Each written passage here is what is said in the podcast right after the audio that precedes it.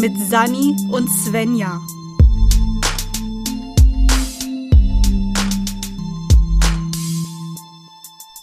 Ich sag einfach, hallo, wir sind wieder da. Wir haben beschlossen, ähm, heute Finn aus, aus dem Keller wieder hervorzuholen. Ja. Im Keller war es sehr kalt, deswegen habe ich mich ein bisschen erkältet. Deswegen klinge ich jetzt wahrscheinlich noch ein bisschen noch nasaler als sonst. Aber ich habe hier ähm, ASMR-Geräusche, die ich mit meiner heißen Tasse machen kann.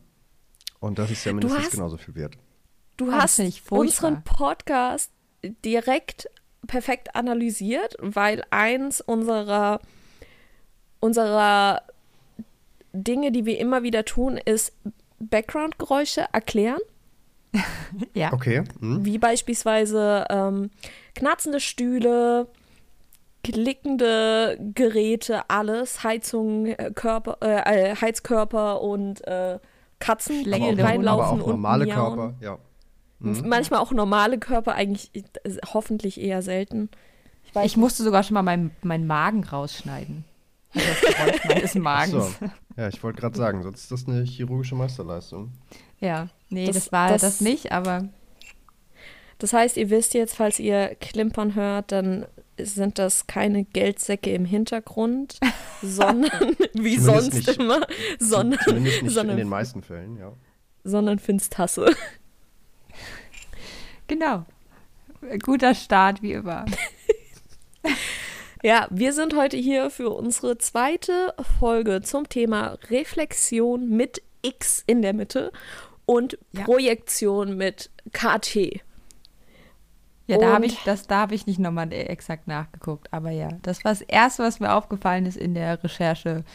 Reflexion ist das richtige Wort und Reflexion ist die falsche Schreibweise davon. Ja. Und das reicht als Erkenntnis ja auch eigentlich erstmal aus, oder? Also ja, ja es war, ein, es war ein sehr guter Podcast mit euch. Es war eine gute Folge. Damit hätten wir alles zu dem Thema geklärt. Nein. Ich habe tatsächlich glücklicherweise die richtigen Etymologien herausgesucht. Und zwar einmal lustigerweise, obwohl Reflexion mit X in der Mitte geschrieben wird, kommt das Wort trotzdem von reflektieren. Ich habe genau das Gegenteil gelesen. Also bei mir bei der Etymologie steht obwohl ich geguckt habe, Reflexion, die Reflexion, einmal die Definition davon ist Vertiefung in einen Gedankengang, prüfendes Nachdenken. Etymologie, reflektieren, Licht- und Schallwellen zurückwerfen, strahlen, wiedergeben, widerspiegeln, entlehnt Anfang des 17. Jahrhunderts aus dem lateinischen reflektere, reflexum. Ich hatte kein Latein. Hatte irgendjemand hier Latein? Nee. Ich will nicht drüber reden. Okay, okay ich hatte, hm, okay. Ähm, rückwärts biegen, zurückbeugen, drehen, wenden, umkehren. Seit der zweiten Hälfte des 17. Jahrhunderts auch bedenken, nachsinnen, zurückdenken, prüfen, vergleichen, betrachten, Rücksicht nehmen. Dann Mitte des 18. Jahrhunderts den Sinn, sein Augenmerk auf etwas richten, nach etwas streben, auf Vorteile spekulieren. Ja, also es besteht auf jeden Fall in der Etymologie ein Zusammenhang. Wo genau hast du das Gegenteil gelesen? Bei Google. Und ich traue dir mehr als Google auf jeden Fall. Also ich glaube, äh, ich traue vor allem dem DWDS mehr als einfach nur Google. Ja, ich habe auch gerade die ganze Zeit überlegt, ob man das irgendwie sprachwandelmäßig erklären kann, dass aus ähm, aus Reflektieren Reflexion wird, ob es da irgendwie eine Regel gibt, aber. Ich glaube, dass, also ich wüsste nicht, ob, ob woher das kommen könnte, weil wir haben ja beide Wörter. Wir haben ja reflektieren und wir haben Reflexion. Es bedeuten, es sind nur unterschiedliche Bedeutungen anscheinend, obwohl ich auch Reflexion mit X hier stehen habe. Also ja, es ist halt, also ich halt überlege halt die ganze Zeit, ob es halt irgendwas mit der Endung zu tun hat, dass in dem Nomen dann halt das X raus wird, aber mir fällt auch kein anderes Wort ein, wo das passiert. Also auf jeden Fall ein kleines Mysterium. Und auch wenn ich mehrmals gelesen habe, dass Reflexion komplett falsch ist, Sprachwandel regelt das. Irgendwann ist es richtig. Ja, jede Generation hat ja so diesen einen Moment in, in ihrer ähm, Lebensgeschichte, was auch immer, wo es so diese eine Änderung im, in der deutschen Rechtschreibung oder im Duden oder so, wo auch immer gibt, wo eine bis dahin geglaubte äh, falsche Form irgendeines Wortes äh, als richtig deklariert wird, weil man halt gemerkt hat, okay, also die Gesellschaft benutzt das Wort halt einfach und deswegen ist es jetzt richtig, weil die Sprache passt sich der Gesellschaft an und nicht andersrum. Wo man dann von dieser Sache erst empört ist und dann merkt, ja, eigentlich ist es ja auch richtig so. Also Kaktusse und Ach. Atlasse ist mittlerweile auch richtig und dementsprechend ist es Sinn okay. machen. Ja. Ich habe jetzt hier, ich kann mir vorstellen, dass ich gefunden habe, was du gelesen hast. Ich habe nämlich jetzt hier gefunden, dass Reflexion mit KT, also wie wir es zuerst geschrieben haben, ist laut Duden Hinweis der Duden-Redaktion. Bei diesem Wort handelt es sich um eine Falschschreibweise. Zur richtigen Schreibung gelangen Sie mit einem Klick auf Re äh, Reflexion mit X. Dort erhalten Sie auch weitere Informationen zur Bedeutung, Worttrennung und vielem mehr. Erläuterung: Das Wort Reflexion leitet sich nicht vom, äh, von dem zur selben Wortfamilie gehörenden Reflektieren ab, sondern geht unmittelbar auf das französische Reflexion zurück. Ah. Das steht jetzt beim Duden. Bei dem DWDS in der Etymologie steht aber, wie, gera äh, wie gerade erläutert, das, was ich gesagt habe mit Reflektieren, Zurückwerfen, 17. Jahrhundert, 18. Jahrhundert. Wir haben hier auch irgendwo noch das Französische. Ich muss es nur gerade hier, Französisch. Zweite Hälfte des 17. Jahrhunderts steht Reflexion auch den Bedeutungen des Verbs folgend und unter Einfluss vom französischen Reflexion und englischen Reflection für Nachdenken, Betrachten, Rücksicht, äh, Reflex, Widerschein, Abglanz etc. Das ist mir alles ein bisschen sehr unübersichtlich. Also hier scheint es äh, hier scheint es Verwirrung zu geben. Würdest du sagen, es ist ein äh, Spiegelkabinett, in dem du dich nicht zurechtfindest? Exakt, vor allem dieser, dieser Text hier, der mir heute vor allem absolutes Kopfzerbrechen aufzwingt. Aber anscheinend kann ich euch, das Einzige, was ich euch jetzt auf jeden Fall sagen kann, ist, Reflexion schreibt man nicht mit KT. Und ich glaube, das ist doch vor allem das Allerwichtigste, weil dann könnt ihr es selbst googeln und noch mehr herausfinden. Ja, und wenn ihr äh, das in der falschen Schreibweise bei Twitter eingebt, habt ihr auch einen ganzen Nachmittag was zu tun und euch mit ganz vielen äh, unbekannten Menschen anzulegen, wenn ihr abseits davon keine Hobbys habt. Exakt. Aber nur, wenn man ganz viel Follower hat, also. Na, es geht ja. Was? Nur wenn man ganz viel Follower hat. Also ich glaube, wenn ich das falsch schreiben würde, würde einfach niemand reagieren. Ja, es geht ja darum, die zu finden. Also auch bei ganz vielen anderen, sich aktiv auf die Suche danach zu machen. ist immer auch ganz Wenn schön, wenn man so Ja. Leute in den Replies hat, die äh, irgendwas berichtigen, irgendeine so eine Kleinigkeit und dann bei denen im Verlauf zu gucken, äh, chronologisch sortiert, was haben die so getweetet und dann zu sehen, ah ja, die sind tatsächlich den ganzen Nachmittag mal durchgegangen und haben sich alle möglichen Leute einmal ausgepickt. Das, das ist schon ein bisschen witzig. Vor allem, wenn die Verbesserung einfach nur mit Stern erfolgt. Also unter dem Tweet einfach nur so ein Sternchen und das, das Wort korrigiert. Ja. Was ich euch aber jetzt noch zum Thema Projektion sagen kann, finde ich viel interessanter, weil wir darauf überhaupt nicht eingegangen sind in dem Bezug. Also diese, diese Verknüpfung haben wir gar nicht ge gezogen. Also zuerst mal Projektion. Die Bedeutung, die erste Bedeutung, die wir ha hier haben, ist vergrößerte Wiedergabe durchsichtiger oder undurchsichtiger Bilder auf einer hellen Fläche mit Hilfe eines Projektionsapparates, das Projizieren. Das ist das, was wir ja alle wahrscheinlich noch aus der Schule kennen, mit diesen wunderschönen äh, durchsichtigen Folien und dem Overhead-Projektor. Ja. Das zweite ist Mathematik, Übertragung geometrischer Figuren auf eine Ebene, in dem von den Punkten der Originalfigur aus gerade gezeichnet werden. ah ja, das Hab- kennt man hab- ja auch noch. Ja. Auf jeden Fall. Mhm. Ich habe alles zu Mathe verdrängt. Mhm. Alles. Aber in der Etymologie und das finde ich viel interessanter. Also zum einen haben wir Projektion, Entwurf, Darstellung, Versuch, Abbildung räumlicher Körper auf einer Ebene, vergrößerte Wiedergabe, bababa, was auch immer. Kommt aus dem, aus dem lateinischen Projectio. Ich kann Lateinisch nicht aussprechen, das tut mir sehr Aber leid. das kann ja niemand, deswegen ist es nie falsch. Sehr gut. Dankeschön. Das Vorwerfen, hervorwerfen, Eigentlich hervor spricht man es einfach, wie man es liest, lassen. Man spricht es, wie man es liest, ja, wahrscheinlich pro. aber jeden Das ist- Buchstaben einzeln. So. Wir haben jetzt Das hier aber zum einen Projektio oder Projektio und dann haben wir aber auch noch äh, Verbalabstraktum projicere. Okay.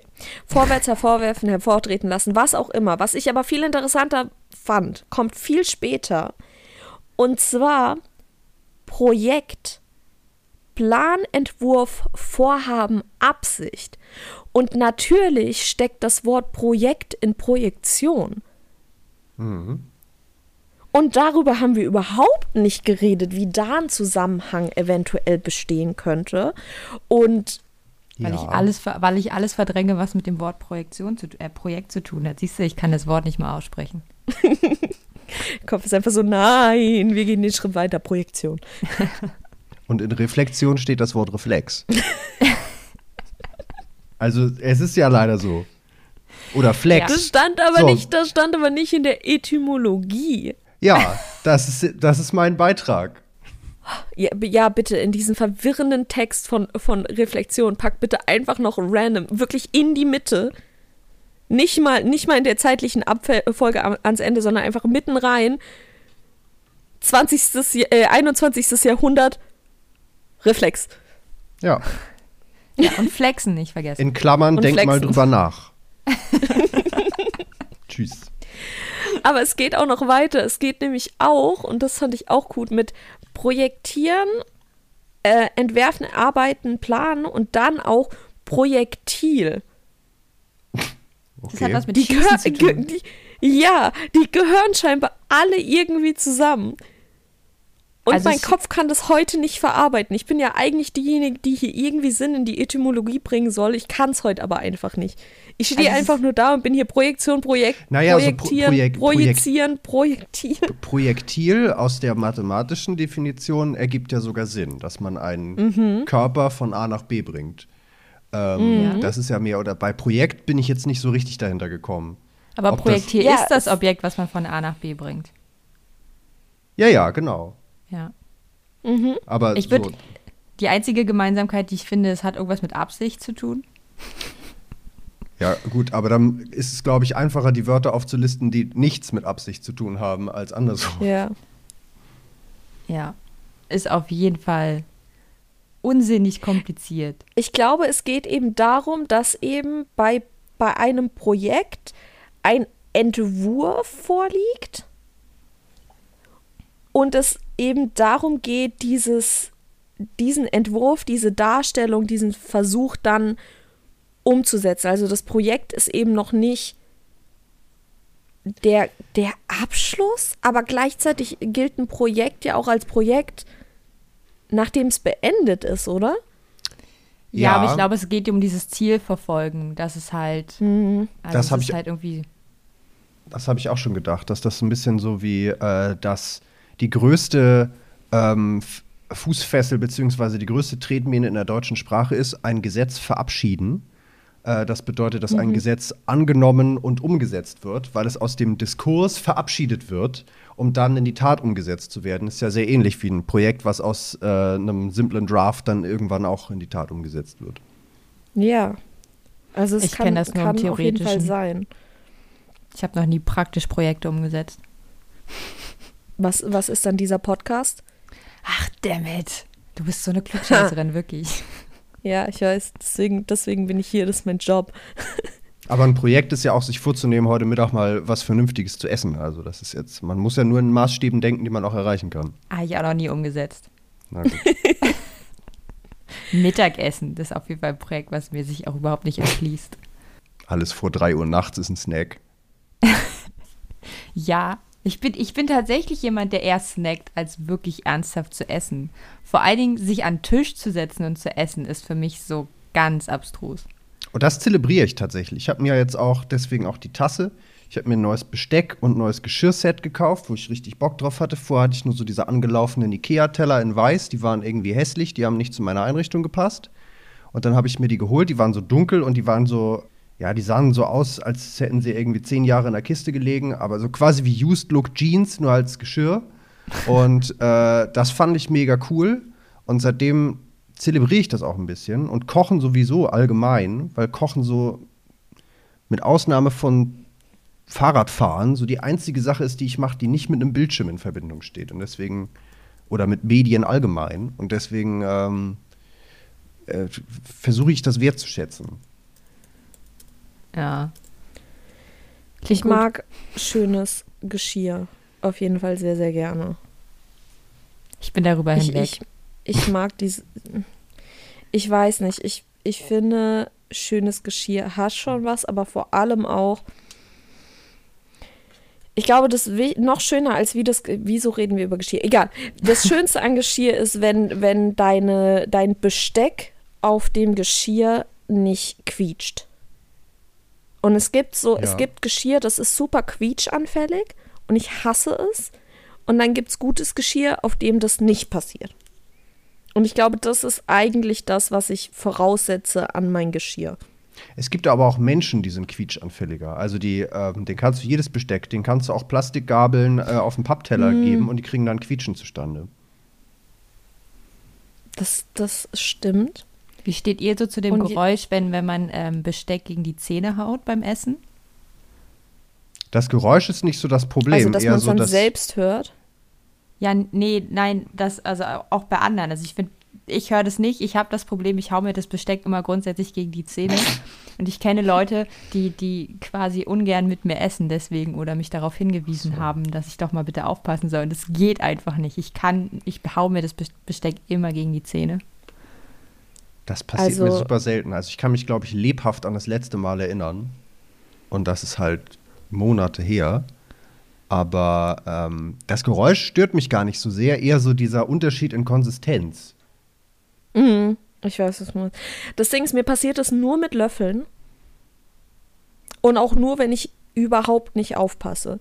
Und das sind so diese Momente, dann, das sind die gleichen Momente, in denen ich mir dann auch immer auf die komplette Wange beiße von innen.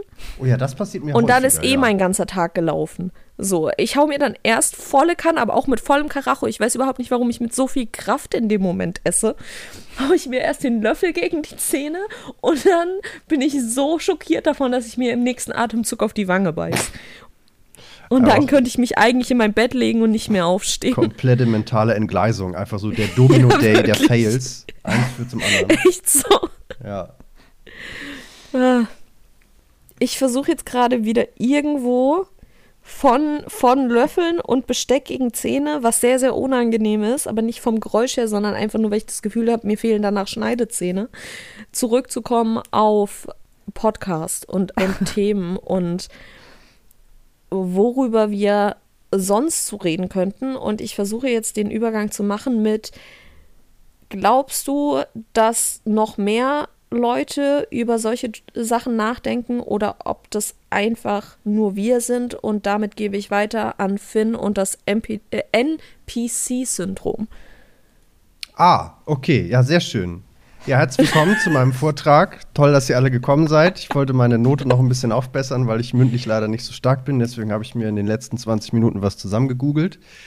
ähm, also es ist nicht das NPC-Syndrom in, in dem Fall, also das heißt nicht so, sondern äh, es gibt den sogenannten äh, Third-Person-Effekt, äh, dessen Urheber ich jetzt leider nicht im Kopf habe, aber ich habe ihn in meiner Abschlussarbeit äh, benannt. Dementsprechend verweise ich darauf. Man kann nicht darauf zugreifen, aber da steht es auf jeden Fall drin.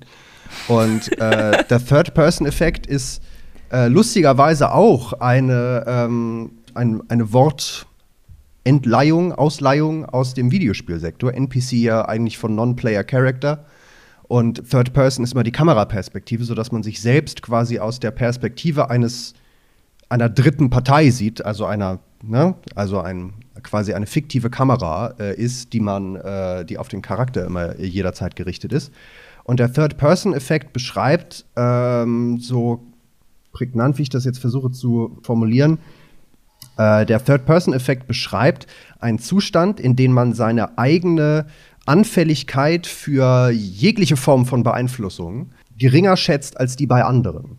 Das hat zum Beispiel Auswirkungen darauf, dass man äh, in den Nachrichten hört, ja, so und so viele, so und so viel Prozent der Deutschen sind schon mal auf eine Falschnachricht reingefallen. Ähm, und dann von sich auszugehen, ach so, ja, das kann ich mir vorstellen, aber mir passiert es nicht.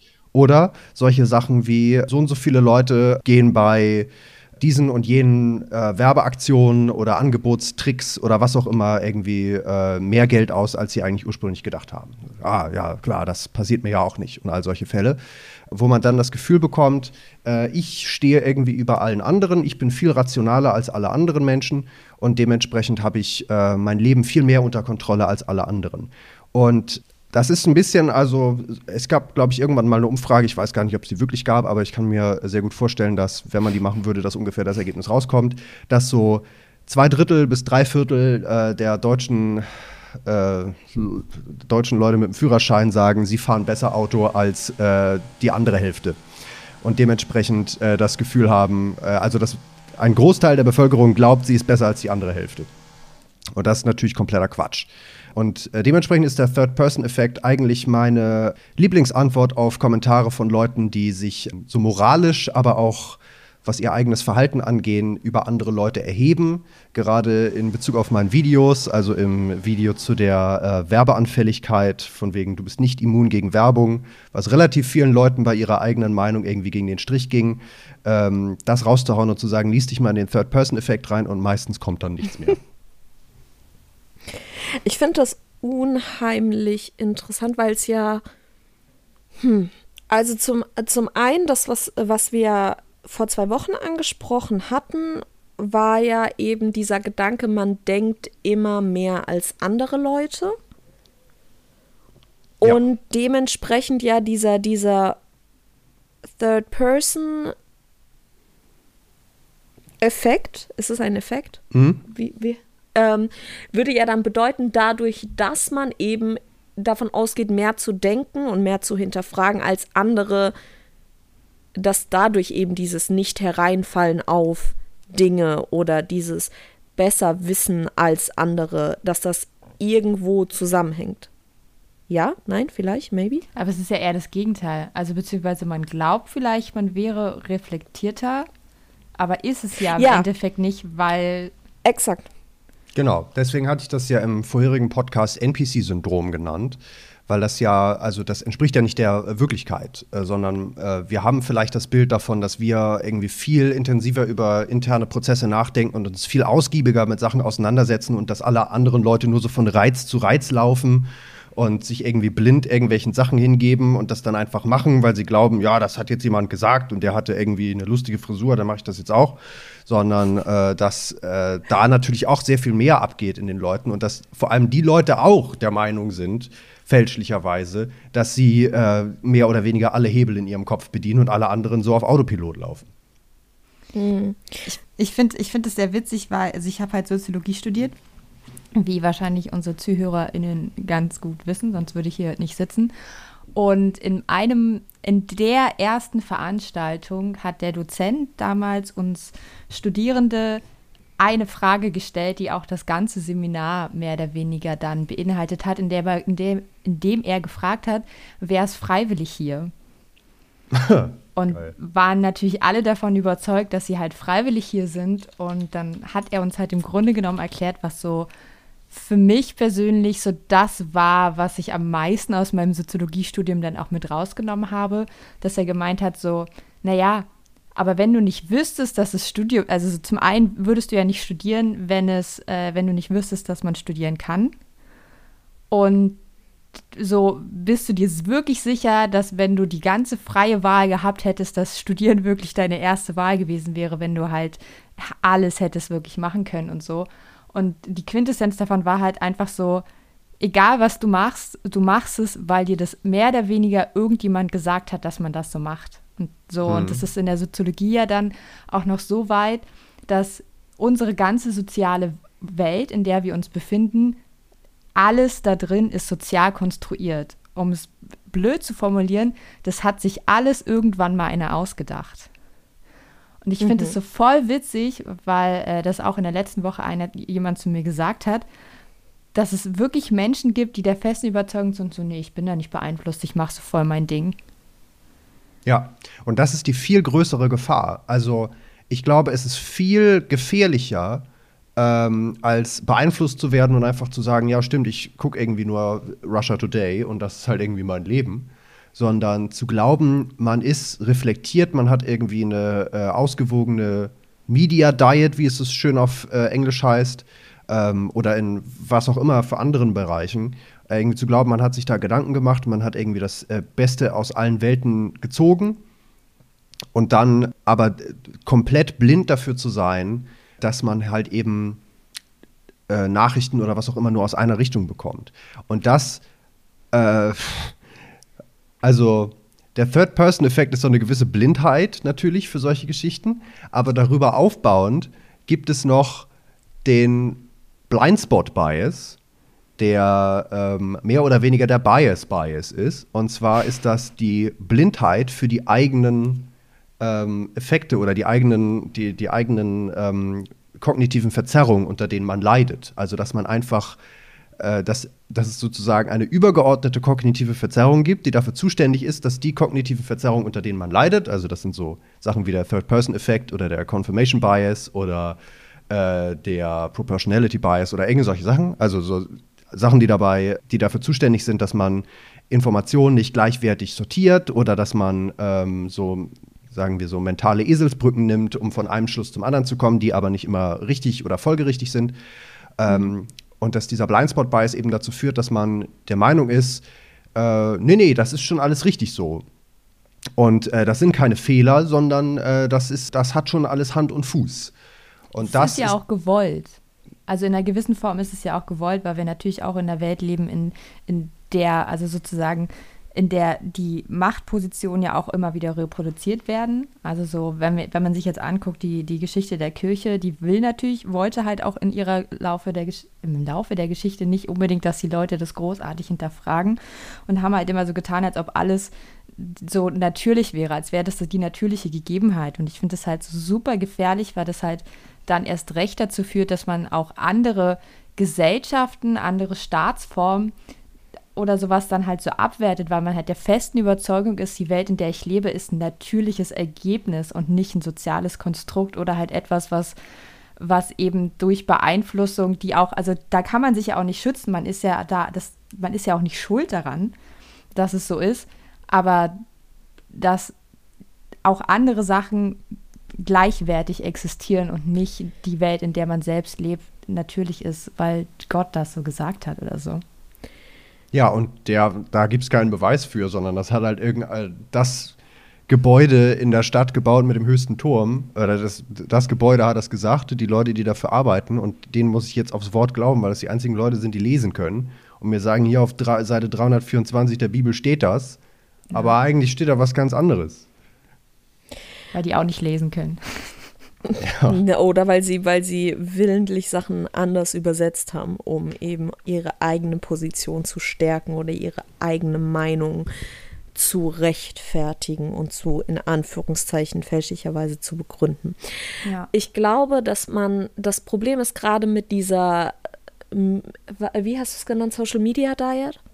Äh, ja, einfach nur Media Diet, also Media Diet, okay. Ja. Mit dieser Media Diet man kommt halt in so, in so ein Problem, weil auf der einen Seite natürlich möchte man weiter Dinge hinterfragen und man möchte, man möchte eben über Dinge reflektieren. Und es ist ja auch wichtig, nicht einfach alles zu glauben, was einem gesagt wird, aber man darf eben dann auch nicht an diesen Punkt kommen, wo man alles so sehr hinterfragt, man der Wissenschaft nicht mehr glaubt oder man einfach in den, die, in den, ich sag mal, älteren Medien dann plötzlich das Böse sieht und dann eben in so eine, ich mag das Wort sehr gerne, in so eine Schwurbler-Richtung zu kommen. Also man muss Ja. eben, ich glaube, diesen Mittelweg finden aus gesundem Hinterfragen und und verschiedenen Blickwinkeln, aber eben auch nicht jedem, man muss nicht jedem zuhören und man muss nicht jeder Person, so blöd es klingt, Rederecht geben. Und da kommen wir wieder an diesen Punkt von keine, keine Toleranz der Intoleranz. Mhm. Und solchen, und solchen Sachen. Also auf der einen Seite muss, sollte man sich breit gefächert Informationen suchen, aber man muss eben schon gucken, wo kommen diese Informationen her. Und, und da dann doch irgendwo eine, eine, eine, eine Wertung vornehmen, ja, trotzdem. Ich sage immer, äh, äh, Skepsis ist ein Spektrum. Es gibt in dem äh, Anfang von dem Buch Fake Facts von Katharina Lokun und Pia Lamberti äh, auf den ersten Seiten so einen Selbsttest, den man machen kann, wo man so verschiedene Statements auf einer Skala von 1 bis 5, glaube ich, beantworten muss. Und dann am Ende kriegt mhm. man so Bravo Self-Test-mäßig eine Auswertung. Und die fokussieren sich eben auch auf der Skepsis gegenüber gewissen politischen, gesellschaftlichen Aktionen und wohinter man, also welchen Aussagen man generell dazu stimmen würde. Und die Evaluation davon, man wird dann in drei Kategorien eingeteilt. Erstens, man glaubt alles. Zweitens, man ist so ein bisschen mal so, mal so. Und drittens, man wittert hinter allem quasi die große Verschwörung. Und dass eigentlich beide Extreme schlecht sind. Also einerseits irgendwie alles Mögliche zu glauben, oh, ein äh, sprechender Elch für meine Kreditkartennummer, äh, das klingt fair. Oder äh, auf der anderen Seite, äh, holy shit, da hat mir jemand gerade ein Glas Wasser angegeben, ich glaube, das ist vergiftet. Und da ist halt eben die, die Wahrheit meist, oder eigentlich ist die Wahrheit selten in der Mitte, aber zumindest da ist die Wahrheit dann in der Mitte, weil sich auch allein mathematisch so große Verschwörungen eigentlich nicht durchsetzen lassen. Also wir waren ja gerade schon bei dem Thema Projekt. Eine Verschwörung ist natürlich auch ein Projekt. Und eine Verschwörung mit irgendwie x tausend Eingeweihten, wo irgendwie jeder Flugzeugtechniker oder jeder Hausarzt oder was auch immer von irgendeiner Sache äh, Bescheid äh, wissen müsste, ähm, ist halt einfach nicht lange aufrechtzuerhalten, ohne dass die ersten Leute abspringen oder kurz vorm äh, vorm Sterben dann auf dem, auf dem Sterbebett nochmal äh, das Mic droppen quasi und sagen, Leute, ich erzähle euch jetzt mal, wie das wirklich ist, weil sie keine Konsequenzen mehr zu fürchten haben. Das passiert dann ja logischerweise nicht, weil es diese Sachen nicht gibt. Aber auch da sind wir im Gehirn einfach zu präkonditioniert, um diese sehr einfach verdaulichen Wahrheiten, nämlich wir sind die Guten, die anderen sind die Schlechten, die wollen uns was Böses, wir haben nichts falsch gemacht, schade, blöd, die sind einfach zu attraktiv für uns und deswegen ähm, es sind wie Käsepombeeren. Also eigentlich äh, sehr beliebt, aber leider meist nicht vorhanden. Ich möchte kurz Yuziu zitieren, der in einem Song mal gefragt hat, was soll das für eine Verschwörung sein, wenn du ein anderes Wort einsetzen davon weißt. Das ja. passt das immer ganz gut zusammen. Ja. Genau. Also ich habe das Buch tatsächlich auch hier stehen. Ich bin noch nicht ganz durch, weil ich aktuell viel parallel lese und dementsprechend manche Sachen einfach ein bisschen länger liegen bleiben. Aber ich habe den Selbsttest auch gemacht, deswegen wusste ich genau, wovon du, wovon du da redest. Das Buch habe ich, glaube ich, auch schon mal im Podcast nahegelegt an euch. Wie heute wieder. Diesmal auch von Finn. Hast du es ganz gelesen? Hast du es komplett durch? Ja, ich habe es ganz gelesen. Ich habe es auch für ja. meine Abschlussarbeit gebraucht. Äh, ich habe den zweiten Teil, der heißt, glaube ich, dann True Facts oder so, weiß ich gar nicht. Äh, den habe ich noch nicht gelesen. Äh, und was ich auch noch empfehlen kann aus der Reihe ist, wer sich ein bisschen für die Geschichte und Terminologie, aber auch so für die Überzeugungspraktiken von Leuten interessiert, die äh, mit solchen Geschichten Geld verdienen oder politisches Kapital daraus schlagen, äh, ist Nichts wie es scheint von Michael Butter äh, jemanden, den ich in meiner Abschlussarbeit sehr gerne zitiert habe, weil er einen so lustigen Nachnamen hat, aber auch weil er sehr viel Wichtiges zu sagen hatte äh, und immer noch hat. Der ähm, dröselt das alles sehr schön auf, wie die Sachen historisch gewachsen sind und dass wir nicht im Zeitalter der Verschwörungstheorien oder Erzählungen leben, sondern dass das eigentlich ähm, verhältnismäßig wenig ist im Vergleich zu äh, früheren historischen Epochen. Also ich finde hier jetzt keine Unterteilung in Teil 1 und Teil 2 in dem Buch, das ich hier habe, also Fake Facts, wie Verschwörungstheorien unser Denken bestimmen, ist es, ne? Genau, das ist der erste Teil. Und dann gibt es genau. noch True Facts, Ach. Was gegen Verschwörungserzählungen uh, okay, wirklich okay, hilft. Okay, der ist dieses Jahr rausgekommen, genau. Sehr gut. Das habe ich zum Beispiel nicht mitbekommen. Das finde ich sehr gut, dass du mir das jetzt gerade sagst. Dann lese ich das nämlich zu Ende und dann hole ich mir den zweiten Teil auch noch. Hm. So. Auf jeden Fall, ja, das ist, das ist auf jeden Fall so eine Sache, die man eben vor allem bei dem, bei dem Third-Person-Effekt äh, bedenken muss, glaube ich, und beachten muss. Und auch bei dieser, dieser Hinterfragung und mit der, bei der Arbeit mit Medien, dass eben häufig, wir denken alle immer sehr gerne in Extremen, habe ich das Gefühl, aber es geht eben am Ende des Tages darum, einen Mittelweg zu finden. Ja. Genau. Also das ist, äh, wie gesagt, das ist wie ein, wie ein, wie ein Spektrum. Also gewisse Sachen, mhm. es gibt Verschwörungen, das verneint ja auch niemand. Es gibt geheime Vorhaben, von Leuten, die sich zusammenschließen und sagen, okay, wir tun jetzt mal so, als würden wir XY machen, aber eigentlich machen wir was komplett anderes für unsere eigenen Interessen. Das gibt es ja. Das ist ja, das, ne, das hat man Stellt selber vielleicht auch Frage, schon. Genau. genau. Das ist auf jeden Fall da. Also das ist nicht die Diskussion, sondern die Diskussion ist, kann das auf einer globalen Ebene funktionieren, äh, mit x tausend Eingeweihten und vor allem ohne Belege. Also. Ja, ohne Belege und vor allem, nur weil es Verschwörungen gibt, heißt es nicht, dass alles eine Verschwörung ist. Genau. Also nur weil, äh, weiß ich nicht, Watergate genau genommen oder die äh, Geschichte um Philipp Amthor genau genommen in das Muster einer Verschwörung passen, äh, ist das noch kein Beleg dafür, dass die Bundesregierung irgendwie komplett bis in den letzten Abgeordneten irgendwie durchkorrumpiert ist und äh, alle nur noch irgendwie an den Sitzen von Ex-Putin hängen, sondern dass das eventuell ähm, auch vielleicht Leute da gibt, die da wirklich was machen wollen oder vielleicht einfach ein bisschen weniger korrupt sind. Liegt es vielleicht daran, dass Echsen gar keine Zitzen haben? Äh, das glaubst du. Das halte ich für eine Verschwörung. Oh. Sorry. ich will jetzt niemanden durcheinander bringen, aber Echsen sind keine Säugetiere. ich glaube, ich halte das für eine Verschwörung der, der äh, Reptilien. Der, der, der äh, Reptiliensammler. Ja. Ja. Ja, so. Das, heu, heute ist die Aufnahme durch meinen technischen Aus Ausfall für mich ein bisschen unstrukturiert. Ich bin gerade ein bisschen chaotisch. Ich versuche gerade zu äh, darüber nachzudenken, wo wir jetzt eigentlich noch hin müssen, wo wir waren, wo wir hin müssen. Ich würde, glaube ich, was einfach mal, mal reinspringen, weil das so ein ja. bisschen gerade noch zu dem passt, was ich heute quasi mitgebracht habe. Weil, wenn man Reflexion im Zusammenhang mit Soziologie mal nachguckt, dann ähm, landet man relativ schnell bei der reflexiven Soziologie, die unter anderem auf Bourdieu zurückgeht. Und da ist witzigerweise halt eben auch das, was wir, da wir aktuell sehr viel mit Wissenschaftsfeindlichkeit zu tun haben, fand da halt genau das statt, was Wissenschaft halt so ausmacht, nämlich halt sich, sich auch selber ständig zu hinterfragen und zu kontrollieren und zu schauen, was da so geht.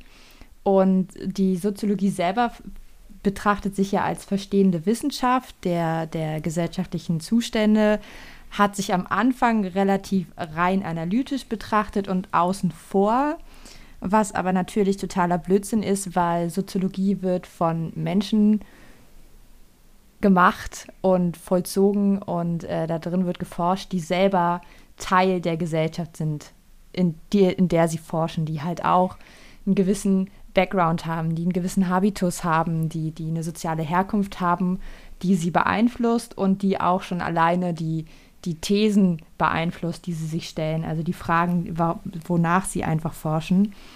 Und Bourdieu hat äh, da relativ schnell dann auch, um seine eigenen, um auch sich selbst zu, zu hinterfragen, halt angebracht und spricht davon der Soziologie in der Soziologie, also quasi eine kritische Soziologie, die sich selbst hinterfragt und wo sich jeder Soziologe oder Soziologin fragen muss, was ist meine Rolle in dem ganzen System? So was, wie beeinflusst auch mein Ergebnis, meine Forschung, meine Behauptung, die ich aufstelle, wiederum die Gesellschaft und was gibt es dort für eine Rückkopplung? Und ähm, das fand ich irgendwie so, so sehr interessant. Und dann habe ich so ein bisschen Bourdieu gelesen. Also beziehungsweise nicht ihn selber, sondern über ihn weil ich leider keinen Bourdieu zu Hause habe. Werde ich mir eventuell mal irgendwann demnächst anschaffen. Aber da kam das Witzige, was auch zu, zu meiner Geschichte aus meinem ersten Seminar so ein bisschen passt, dass er selber irgendwann festgestellt hat, dass jeder Mensch, der Soziologie betreibt, komplett des desillusioniert wird, weil er sich halt so intensiv mit Sachen beschäftigt und ähm, also mit der Welt, in der er lebt und das halt quasi so dieses Entzaubern, was man ja auch, was ja ähm, Max Weber auch gesagt hat, was dann halt so stattfindet, dass Dinge dann halt einfach nicht mehr so spannend sind und dass es so ähm, Soziologie einen sehr runterziehen kann. Und das fand ich sehr witzig. Einfach weil, weil, weil, weil man dann halt eben auf die Idee kommt, dass alles sozial konstruiert ist, dass man selber jetzt auch nicht, nicht, nicht dass die, die Kirsche auf der Sahnehaube ist, sondern eben halt auch nur Teil des Ganzen und so. Und, ähm, ja, so also das, das Leben ist als Noob irgendwie immer am spannendsten. Äh, ja. Genauso wie, wie Videospiele. Wenn ich weiß, wie die äh, Mechanismen funktionieren, dann ist das für mich nur noch irgendwie eine schön animierte Excel-Tabelle. Ähm, das äh, gab es in meinem Studium auch, allerdings nicht so universal angewandt. Da ist auch ein bisschen Soziologie drin gewesen, aber halt hauptsächlich Medienwissenschaft und vor allem im Fokus auf äh, äh, Rundfunk und Film. Und wenn man dann irgendwann für eine Analyse mal einen Film gesehen hat, ähm, ich weiß gar nicht, welchen wir gesehen haben, mehrere, aber vor allem diese ganz alten Schinken, dass wir da dann ähm, relativ bem schnell bemerkt haben, auch wenn wir in unserer Freizeit Filme gucken, was wir alle gerne gemacht haben, deswegen haben wir das Studium angefangen, dass man dann relativ schnell in so einen analytischen Modus geht und äh, erwähnt, ah, guck mal, jetzt haben sie hier Schnitt gegen gemacht und dann haben sie hier im Hintergrund, haben sie dann äh, wahrscheinlich das und das Licht eingesetzt, damit der Schatten so und so fällt und das ist dann gleichzeitig für die und die Kamera ganz gut und hier und da und ah, und dann hat man gar nicht mehr wirklich darauf geachtet, was die Leute gesagt haben, sondern einfach nur noch so, wie hat man das technisch hingekriegt. Ja. Äh, ich wollte nur sagen, dass ich, dass das einer der Mitgründe war, warum ich irgendwann angefangen habe, neben dem Studium. Also ich habe, bevor ich mein Studium angefangen habe, habe ich in erster Linie tatsächlich, man würde sagen, anspruchsvollere Sachen in meiner Freizeit auch gelesen. Also ich habe sehr viel Goethe privat gelesen, ich habe sehr viel Schiller privat gelesen. Und dann habe ich angefangen, Germanistik zu studieren und äh, Philosophie im Nebenfach und musste für die Uni so viel, äh, so viel der alten Sachen lesen und analysieren, dass ich im Privaten erstmal angefangen habe, gar nicht mehr zu lesen, wirklich, weil du eben die Sachen, die du vorher privat gelesen hast, ganz anders wahrnimmst und ganz anders liest. Und dann bin ich dazu übergegangen, ganz, ganz lange nur noch wirklich dieses YN-Kram zu lesen. Also wirklich fast nur noch ähm, Jugend-Fantasy-Bücher, die alle einfach wenig Denkanspruch gebraucht haben, sage ich jetzt einfach mal. Lag vielleicht auch an den Reihen, die ich mir ausgesucht habe. Einfach weil ich, weil ich sonst nicht, nicht mehr richtig abschalten konnte dabei. Und ich glaube, dass das dass man da irgendwann so ein bisschen drüber hinwegkommen muss und dass, dass man dann gucken muss, sich auch wirklich mal, wenn man Sachen privat liest oder dann vielleicht in deinem Fall auch privat Filme schaut oder so, dass man wirklich sich aktiv erstmal wieder dazu bringen muss, diese Sachen eben nicht bis zum Grund zu analysieren, sondern auch einfach mal sich zurückzulehnen und zu genießen? Ja, also ich habe ich hab halt auch irgendwie, also ich habe halt eher so das Gegenteil, also ich habe halt auch aufgehört, Sachen zu lesen und so. Und bei mir ist es irgendwann so weit, so extrem geworden, dass ich eigentlich keine Filme mehr geguckt habe, ich habe keine Serien mehr geguckt, ich habe keine Bücher mehr gelesen, weil ich halt auch voll oft immer im Hintergrund hatte, so entweder funktioniert die Welt so nicht, das ist mir zu vereinfacht, oder das ist halt quasi, das ist halt so das Problem in der Welt. Also so, das ist so, ich konnte da, mhm. ich, ich kann halt, also so mittlerweile geht es so ein bisschen, ich gucke mir jetzt wieder Serien an, die nicht ganz so viel mit der Realität zu tun haben oder so, dann funktioniert es so halbwegs. Aber ich hatte das halt auch, also so dieses ähm, Menschen analysieren und dann halt sich aber künstlich, also so aus meiner Perspektive damals, so künstlichen Sachen anzugucken, ging halt auch gar nicht mehr. Und jetzt ist mir auch mhm. wieder eingefallen, was ich noch dazu sagen wollte im, im Soziologiestudium ist es ja schon so, dass man so ein bisschen mitbekommt, was so die beruflichen Perspektiven sind. Nicht besonders viel, muss ich sagen, weil Soziologe oder Soziologin jetzt auch nicht der, nicht, nicht so ein fertiger Beruf ist und sowas. Aber was so ein Bereich war, wo, wo der uns immer wieder so schmackhaft gemacht wurde oder was weiß ich, was ist zum einen so Marketing oder halt ja. auch mhm. Meinungsumfragen. Und ähm, beim Marketing fand ich halt immer so, es ist ja dann halt mehr oder weniger simpel ausgedrückt, gehst halt in die Werbung. Und das fand ich immer so krass, weil ich mir dachte, so, okay, setzt du dich so hin, lernst du drei bis fünf Jahre in Regelstudienzeit, wie man Menschen manipuliert und dann gehst du in die Werbung, benutzt es gegen sie. Das fand mhm. ich irgendwie immer so, so, so, so leicht verstörend so für mich. Oder auch Meinungsumfrage da halt auch so spannend ist. Du kannst die Fragen halt so stellen, dass du das Ergebnis kriegst, was du haben willst. Und Oder in, in letzter Instanz die Ergebnisse einfach so interpretieren, dass es passt. Ja, also so, weil, weil ja, das ist dann, das, das würde ich jetzt persönlich so ein bisschen auch schon in Verfälschung machen, aber du kannst es halt wirklich schon so weit gehen, dass du die Fragen auch so stellst, also so standardmäßig Suggestivfragen oder so eine Sachen. Ähm, wir haben halt im Studium unter anderem gelernt, wie man theoretisch Fragen stellt, dass man das halt wirklich sie so offen formuliert, dass die befragte Person eben nicht sich beeinflussbar fühlt, auch wenn das halt unmöglich ist, weil sie halt immer irgendwie beeinflusst ist, weil ihr sitzt ein Mensch gegenüber und die Anwesenheit schon alleine beeinflusst Antworten. Aber das fand ich so, so super spannend und ähm, da ist es halt so, dass Bourdieu halt grundsätzlich ja dann auch gesagt hat, dass man halt Wissenschaft muss sich halt ständig selber hinterfragen und gucken, wie wie manipulativ bin ich eventuell mit meinem Ergebnis auch. Und das fand ich halt sehr, sehr spannend. Und das ist halt so das, was für mich Wissenschaft halt auch ausmacht. Es ist extrem schwer und es ist gerade auch in Geisteswissenschaften extrem ähm, schwierig. Aber Wissenschaft versucht halt wirklich alles Mögliche, um ähm, objektiv zu sein und wenn es irgendetwas gibt, was uns eine objektive Antwort gibt, dann sind es nicht Einzelpersonen, sondern es ist halt eben die Wissenschaft. Weil sie hat mhm. diese ganzen Methoden und Mechanismen und gegenseitige Kontrollinstanzen und hinterfragt sich halt auch selbst und was weiß ich was. So, wir, wir, Wissenschaft ist auch nicht mehr durch einen Menschen alleine geprägt und so eine Sachen, dass das halt schon das Objektivste ist, was wir kriegen, auch wenn es Objektivität an sich in unserer Welt einfach nicht gibt.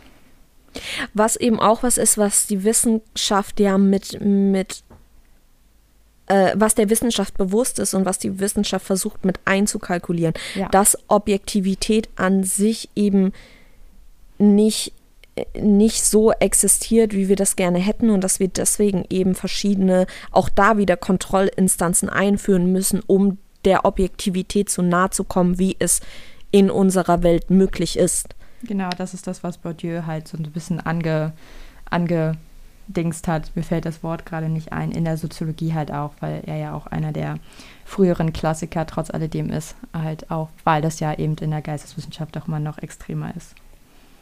Und die Soziologie sich eben nie wie die Philosophie äh, verstanden hat, um die eine Antwort geben zu wollen. Und das fand ich halt immer sehr, sehr, sehr spannend. Und das ist halt das, was ich äh, vorhin gelesen habe. Das fand ich ganz cool.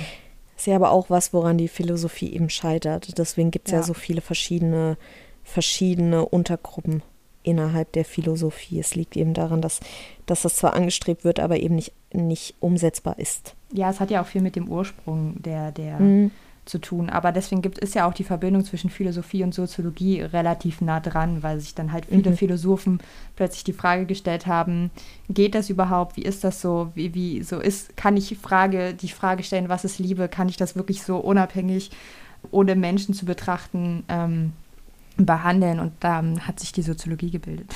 so ungefähr muss man sich das ja. vorstellen. Äh, ich habe heute zu dem Ganzen, also erstmal, Finn, möchtest du dazu noch was sagen? Inhaltlich habe ich an der Sache nichts mehr äh, beizusetzen, aber ähm, ich hatte mir noch so einen Title Drop gewünscht, äh, bei äh, Objektivität in der Wissenschaft äh, anzustreben durch Selbstreflexion. So, das war mein inhaltlicher Beitrag. Ja, true. Danke. durch, durch, Selbstreflexion, aber eben auch durch, durch diese Kontrollkonstanzen von anderen, dass aber eben genau auch das, da also angeregt wird. Genau, exakt, die Kontrollinstanzen ja. sind halt, es ist halt nicht nur Selbstreflexion, sondern es ist halt wirklich Reflexion, dass man sich halt immer wieder fragt, mhm. warum mache ich das oder warum machst du das so, wenn es eine ja. andere ähm, Kontrollinstanz ja. ist oder sowas. Es ist halt wirklich genau. Reflexion, genau. macht Wissenschaft besser und objektiver als jedes ähm, YouTube-Schwurbler-Video. Daher sehr, sehr wichtig.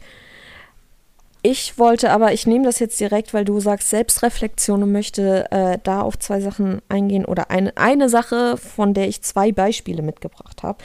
Und zwar habe ich in letzter Zeit Gefallen gefunden. Also zuerst mal, ich glaube, das habe ich schon erwähnt. Ähm, teilweise haben wir ja wahrscheinlich alle in der Pandemie so, so Sachen entdeckt, denen wir so dann komplett verfallen sind. Und für mich waren das britische Panel-Shows. So, ich bin irgend so, äh, ja, diese, diese, ähm, es gibt so, es gibt so Shows, das, äh, wie beispielsweise Eight out of Ten Cats.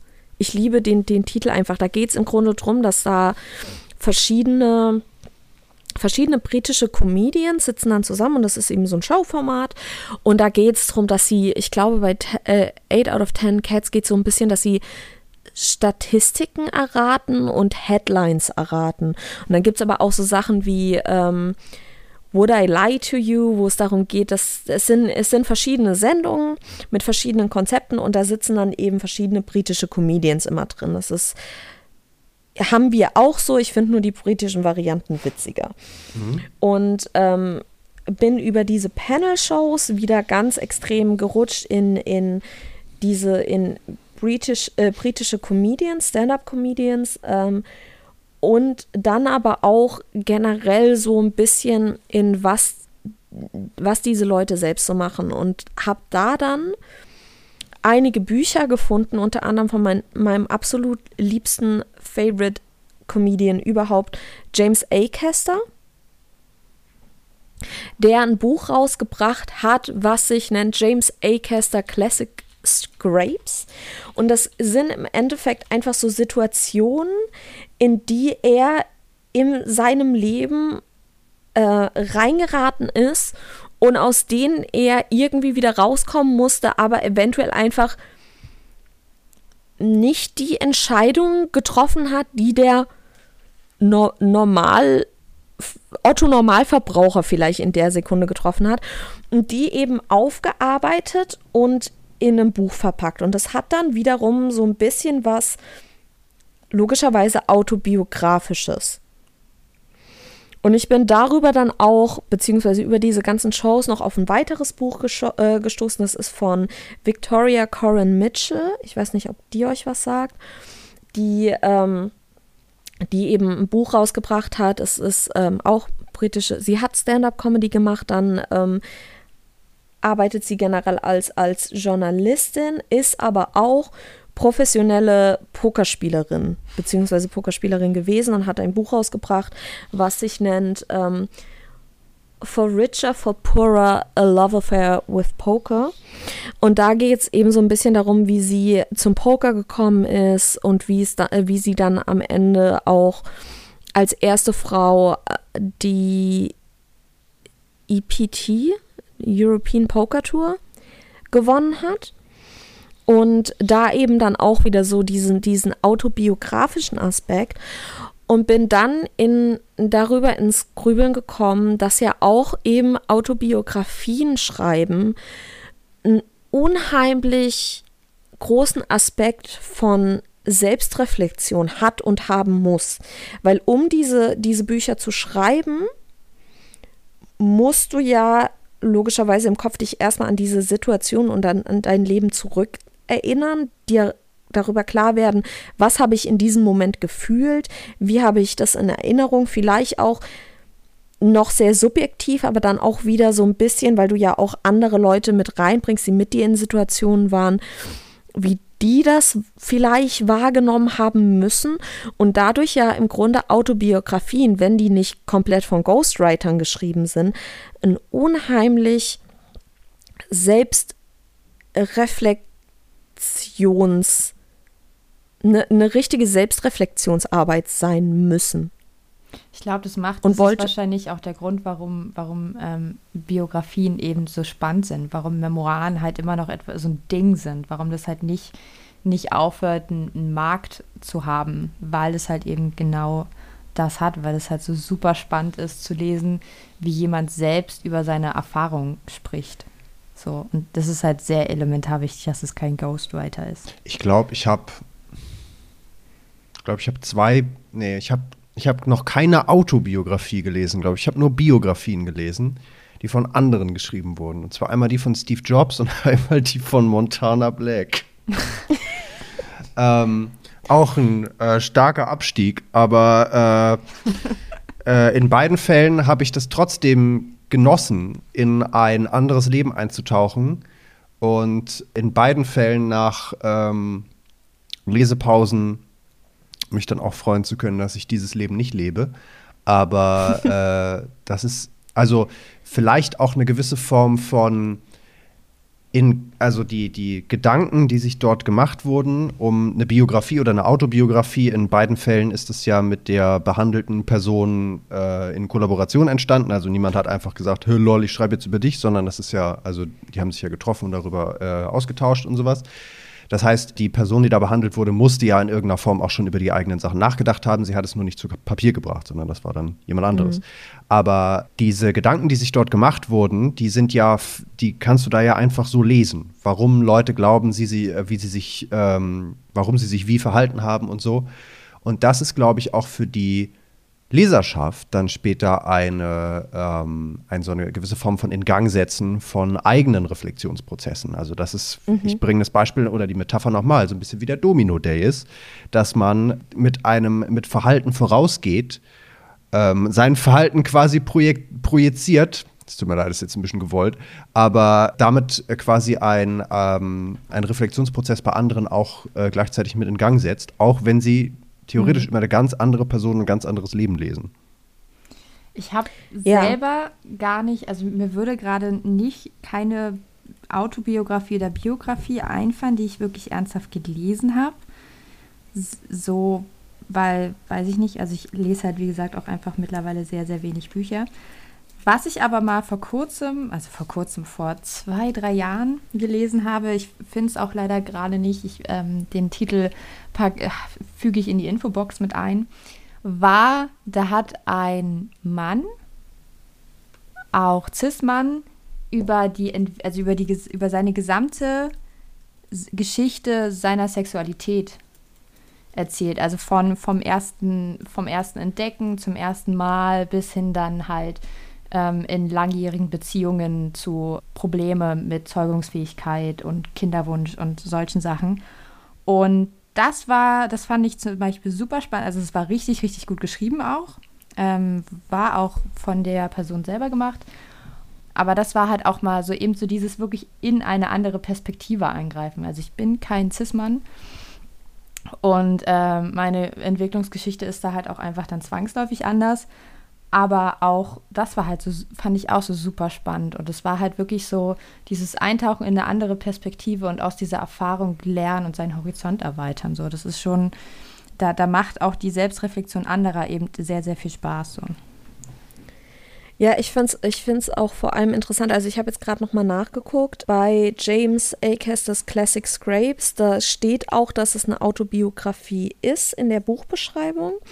Und bei dem Buch von Victoria Corran, also ist noch erschienen, bevor sie geheiratet hat, mittlerweile heißt sie Corran Mitchell, äh, steht drin, dass es eine, also dass es eine Memoir ist.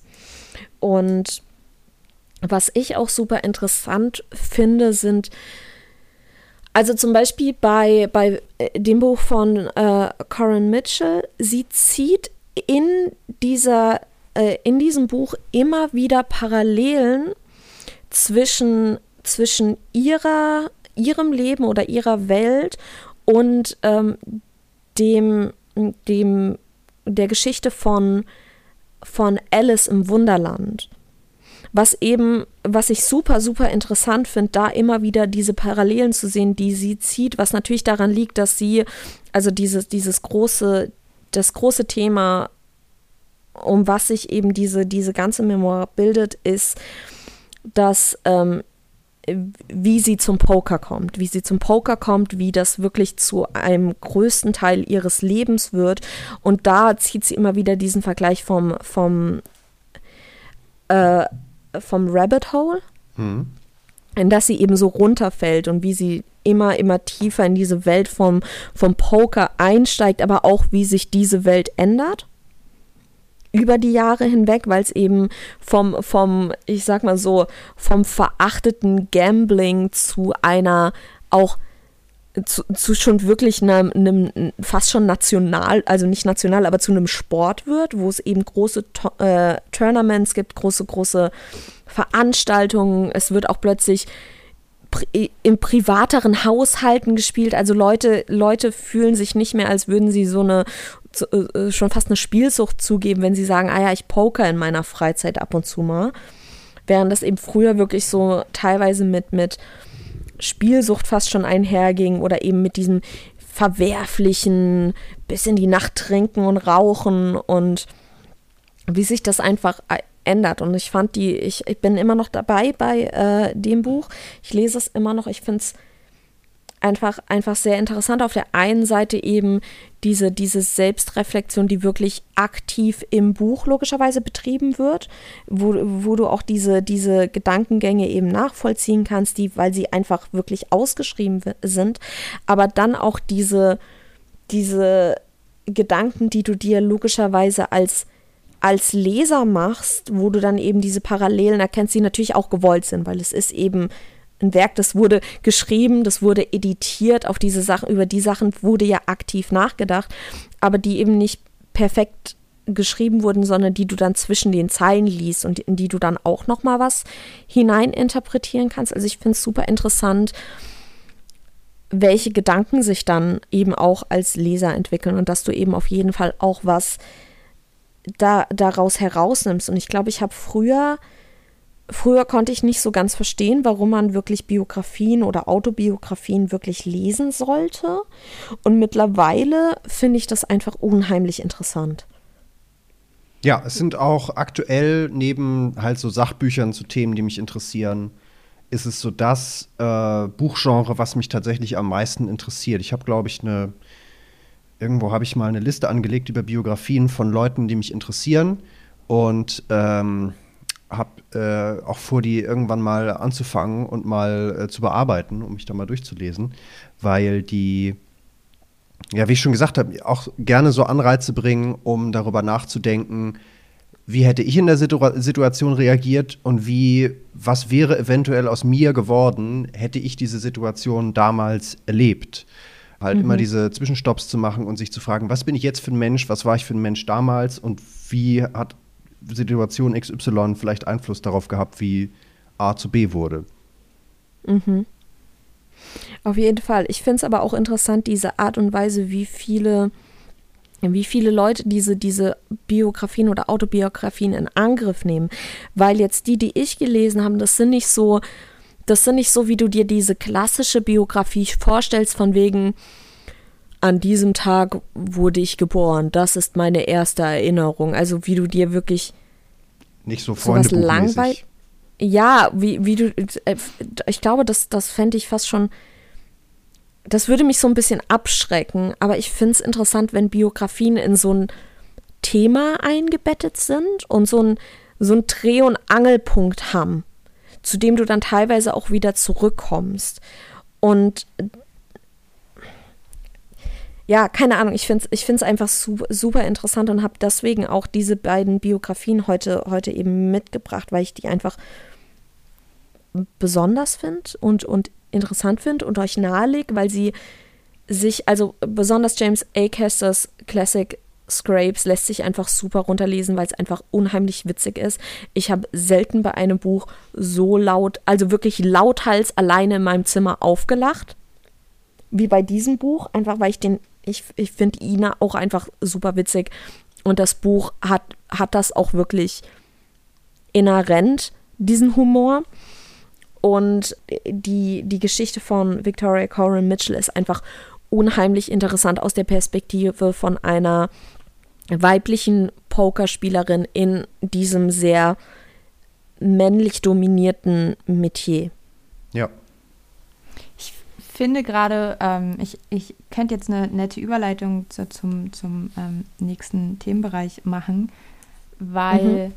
also so was für mich auch noch so ein weiterer Punkt ist, was so Biografien oder halt so was ähnliches wie Biografien haben, ist ja auch, dass man für sich selbst Verständnis entwickeln kann, weil man mitbekommt, dass es anderen Leuten zum Beispiel auch genauso scheiße geht wie einem selbst. Also so, ich, mhm. mir ist nämlich gerade jetzt nochmal eingefallen, dass so, ich was ich halt wiederum mal eine Zeit lang gemacht habe, ist so, wenn es um Depression oder sowas geht, da habe ich halt quasi ähm, so eine Art Biografie gelesen. Dann geht es nicht ums ganze Leben, sondern halt nur um den Verlauf der Krankheit oder halt auch, wie, wie man daraus, äh, es daraus geschafft hat und so und seinen Weg mit der Depression gemacht hat. Und ähm, dass das aber wiederum auch etwas ist, was Musik für mich übernimmt. Also so, ich glaube, ich habe das schon mal im Podcast erzählt, dass ich ja Musik auch sehr viel höre, um mich ähm, verstanden zu fühlen. Und da ja halt auch irgendwie so Reflexion ein, ein, spannendes Thema ist für, für, für Texte schreiben und so eine Sachen.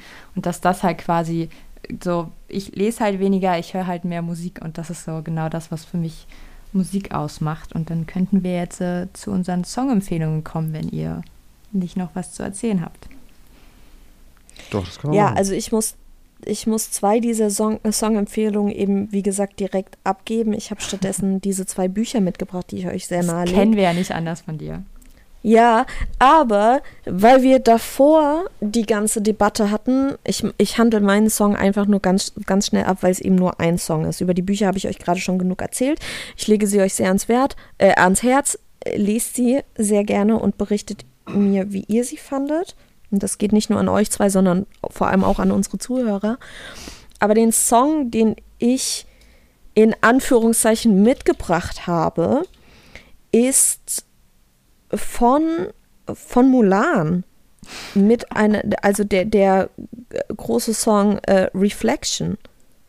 Ah. Weil dort ja, weil dort ja zum einen wir die Debatte über die Schreibweise von wegen Reflektieren haben aber eben auch diese innere Reflexion über den, den Platz in ihrer Familie und was die Erwartungshaltung an sie ist und was sie eigentlich von sich selbst und von ihrem Leben erwartet und ob sich das überschneidet, wie sich das überschneidet und was sie jetzt im Grunde tun soll.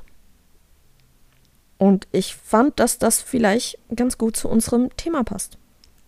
Weil wir zum einen eben haben, ja, weil wir zum einen die Projektion von Wünschen haben, die ihre, die, die Gesellschaft auf sie projiziert, das muss sie erfüllen, das muss sie tun, das muss sie machen.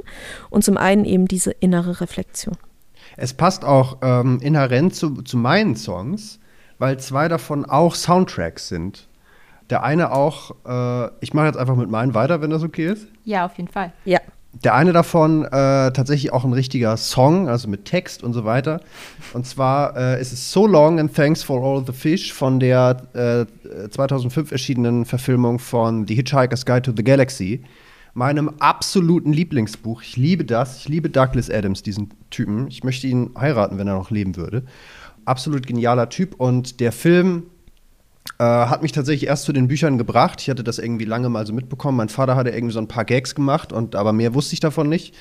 Ähm, aber dieser Song kommt in den ersten fünf Minuten des Films. Es gibt so einen ganz kurzen Monolog von Stephen Fry, ist es, glaube ich, äh, im Original. Äh, und dann kommt dieser Song, und es ist der Song von der zweitintelligentesten Rasse der äh, Erde nach den Mäusen, und zwar den Delfinen, die sich äh, dazu entschließen, äh, die Erde zu verlassen und zum Abschied von ihren äh, von den Menschen und auch von eigentlich allen anderen, aber hauptsächlich von den Menschen, diesen Song singen. So long and thanks for all the fish. Und der Liedtext ist so ein bisschen, also hauptsächlich ist es dumm. Das ist der Grund, warum ich das ausgewählt habe. Aber im Nachhinein ist mir aufgefallen, der äh, Songtext ist auch so ein bisschen so eine leichte äh, natürlich britisch mit irgendwie zehn Ironielayern verzerrt, aber trotzdem so eine gewisse Anklageschrift an die Menschheit und so eine gewisse äh, Aufforderung auch zur Selbstreflexion, geschweige denn also eigentlich zum, zum äh, Verändern des Handelns, was den Delfinen in diesem Moment egal ist, weil sie die Erde verlassen, aber eher so, ein, so eine gewisse Form von Abrechnung mit menschlichem Verhalten ist und so auf der Ebene des der Selbstreflexion oder der Reflexion der Menschheit allgemein agiert und nicht, wie wir jetzt die ganze Zeit äh, darüber gesprochen haben, eher so Individuen oder so einzelne Bereiche, sondern wirklich so einfach die Gesellschaft. Ähm, das fand ich ganz gut. Darüber hinaus, der zweite Soundtrack, den ich habe, ich habe euch das eben noch falsch geschrieben, ich habe jetzt einen anderen, äh, aber aus demselben Soundtrack genommen, und zwar A Window to the Past von John Williams von dem objektiv besten Harry Potter-Film, nämlich Harry Potter 3 und der Gefangene von Azkaban. Ähm, der. Da sind sich auch alle ähm, einig. Also ich weiß nicht, warum das so betont werden muss. Nee, aber man kann ja die Wahrheit auch mal aussprechen. Also es ist zumindest Ja. eine Sache, die wir dann in diesem Podcast richtig gestellt haben. Ähm, das ist der Song, der spielt, wenn äh, Professor Lupin mit Harry über seine Eltern spricht auf der äh, viel zu langen Brücke von Hogwarts zu den Ländereien. Und ist ein ganz ruhiger Song, der irgendwie auch so ein bisschen so zurückblickend retrospektiv ist. Und darüber hinaus ist der Film Harry Potter 3, da gibt es ein fantastisches äh, Analysevideo von The Nerdwriter auf YouTube zu. Ein Film, der sehr viel mit Glas und Spiegeln arbeitet, also auch sehr viel mit reflektierenden äh, Umgebungen. Und äh, allgemein eigentlich der Film mit der ähm, intelligentesten Kamera ist. Und auf der Ebene fand ich das ganz passend. Darüber hinaus habe ich noch Thinking About Things von, ich habe keine Ahnung, wie man sie genau ausspricht, aber ähm, wahrscheinlich der besten isländischen Band. Und ganz im Besonderen möchte ich da das Musikvideo hervorheben, weil das Musikvideo eigentlich, ohne das wirklich akt, na doch, es wird aktiv thematisiert, aber es wird nicht angesprochen, äh, auch nicht im, im Songte Songtext, sondern es geht äh, um Erwartungshaltung anderer gegenüber einem selbst und dass die Erfüllung dieser Erwartungshaltung nicht zwangsläufig die richtige Entscheidung ist. Dazu haben wir übrigens eine ganze Folge. Zwei. Okay. Also zu dem Zu Song jetzt, ne? Nicht zur ja. Erwartungshaltung. Doch, doch, zur Erwartungshaltung. Ja, ja, das weiß ich. Das ist die, die eine Folge, die wir jede Folge wieder erwähnen. Oder die zwei Folgen, die wir jede Folge wieder erwähnen. Erwartung, Erwartungshaltung. Ja, ich möchte eingehen auf, auf die Sachen, die du gerade gesagt hast. Zum einen möchte ich mich outen. Das Einzige, was ich von Per Anhalter durch die Galaxie weiß, ist 42. Okay, ja, das ist mit Abstand der lameste Joke, muss ich gestehen. Exakt. das glaube ich auch, aber das ist der einzige, den ich kenne. Ich, ich möchte dazu anmerken, ich habe den Film gesehen. Ja, der Film ist so ein bisschen ein Best-of aus den Büchern und sehr viel, was nirgendwo jemals geschrieben Das wurde. Buch steht auch im Bücherregal nebenan. Aber ich Ja, eigentlich, eigentlich sind das ja fünf Bücher, aber es gibt die auch in Sommel Sammelsbändern. Also die, ist ein sehr dickes Buch. ja, dann Und ist das es ist, glaube ich, sogar das erste Buch im Bücherregal, weil meine Bücher sind alphabetisch sortiert. Okay. Ja, das, was ich am meisten zitiere, ist äh, aus der deutschen Version, weil wenn ich einfach random Englisch sprechen würde, wäre das ein bisschen, haha, lustig, ich habe gerade random gesagt. Äh, Englisch sprechen würde, wäre das ein bisschen komisch. Ähm, äh, das ist ein sogenanntes PAL, Problem anderer Leute. Das ist mein Lieblingszitat. Ich mag das Zitat. Also du würdest sagen, auf jeden Fall lesenswert und wir sollten das auf jeden Fall nicht nur, nicht nur uns den Song anhören, sondern auch die Bücher lesen. Ja, wenn ihr die Zeit habt und äh, gerne lacht, Wenn ich eins hab, dann dann Zeit. Äh, aber auch bitte unbedingt auf Englisch, wenn das für euch kein Problem ist. Weil, Okay. äh, wenn, Ja, wenn ihr für die Wahl habt, nicht. gerne auf Englisch, weil British Humor, äh, beste. Deswegen Hörbuch liebe ich ja auch. auch britische Comedians so sehr. Gut, dann ähm, ist das einmal an uns, aber auch an unsere Zuhörer. Hier habt ihr die Empfehlung von Finn bekommen.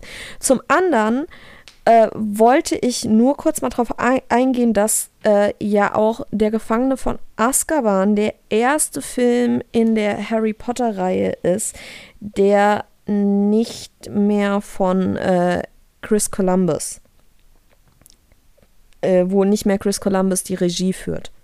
Was eventuell auch ein bisschen daran, äh, dazu beiträgt, dass sich einige Sachen geändert haben. Ja, sondern es ist äh, Alfonso Cuaron. Äh, Das Mhm. ist ein bisschen äh, früher verglichen wurde äh, mit äh, Ryan Johnson, der äh, Episode 8 gemacht hat, weil das jemand ist, der halt sehr viel selbst übernimmt und ähm, die, die, die Sachen dann wirklich, also Mhm. im wahrsten Sinne des Wortes dann directed und halt das, das Skript mitgeschrieben hat und irgendwie so alle Sachen irgendwie als One-Man-Army übernimmt, beziehungsweise Mhm. die Leute dann seiner Idee entsprechend anweist. Und ähm, das ist da bei äh, Harry Potter 3 absolut aufgegangen. Also mein, mein absoluter Lieblingsfilm Ja. aus der Reihe.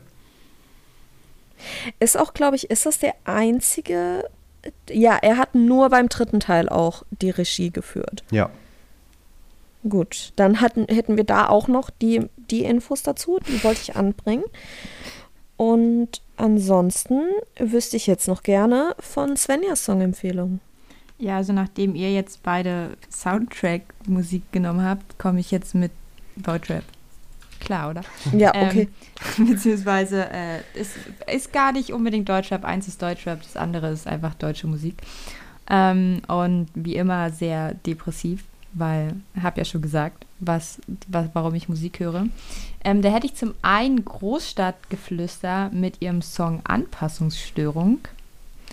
Ähm, worum es, wo, wo, in dem geht es halt wiederum mehr oder weniger darum, dass auch selbst so eine Diagnose, ähm, die man, also dass Diagnosen auch nicht unbedingt Sachen besser machen, nur weil Sachen Namen haben, ist es jetzt nicht plötzlich logisch oder hört einfach auf, das Leben zu dominieren. Ähm, und dann habe ich mitgebracht von Fritzi Ernst, keine Termine. Wo, weiß ich, ich, da kann ich echt, da habe ich ehrlich gesagt gar nicht so einen richtigen Grund, warum ich den Song mitgebracht habe. Ich wollte ihn einfach mal empfehl, empfehlen, weil das mein Leben gerade aktuell ganz gut widerspiegelt. Und Dann ist das der Grund, warum du es mitgebracht hast. Das ist Selbstreflexion. Ja, genau. Es ist, äh, es, also inhaltlich ist er auch sehr selbstreflektiert, weil sie halt auch ihr Leben halt beschreibt, wie das da gerade aussieht.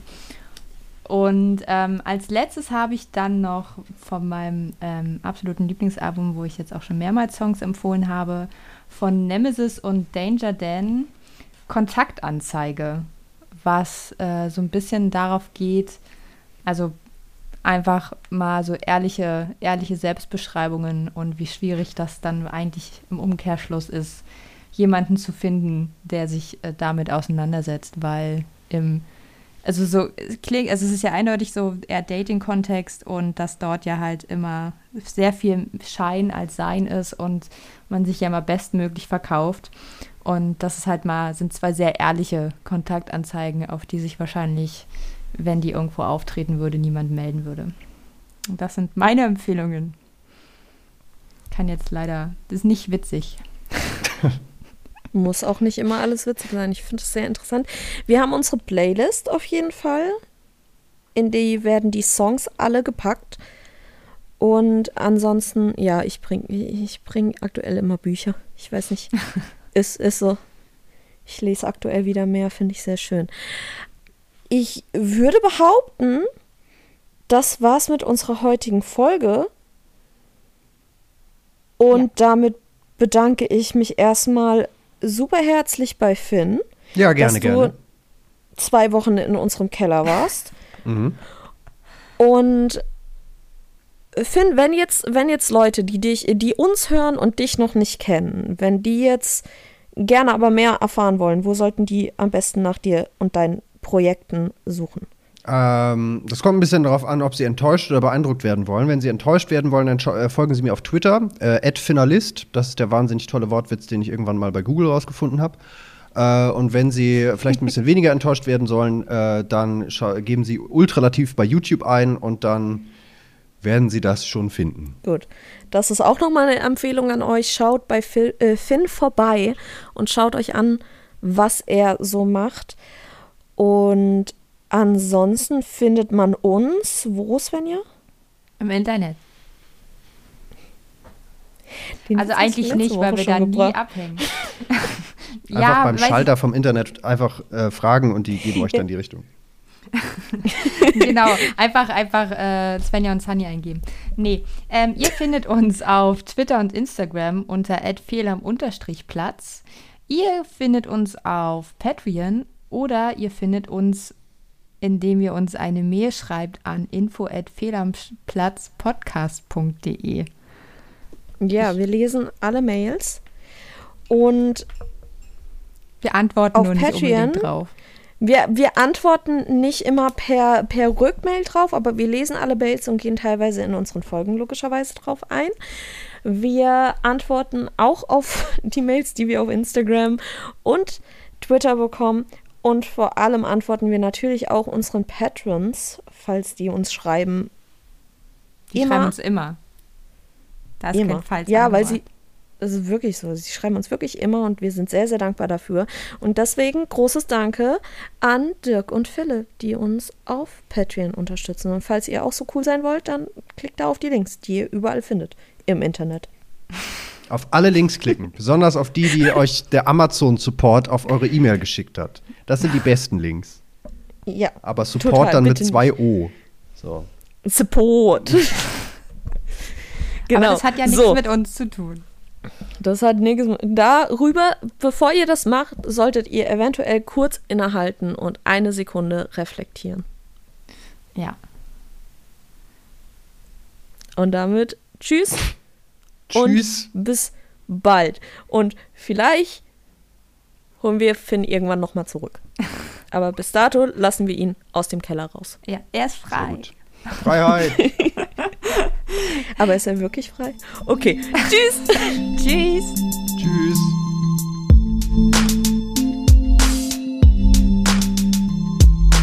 Das war Fehl am Platz. Ach, und jetzt habt ihr nichts mehr zu sagen?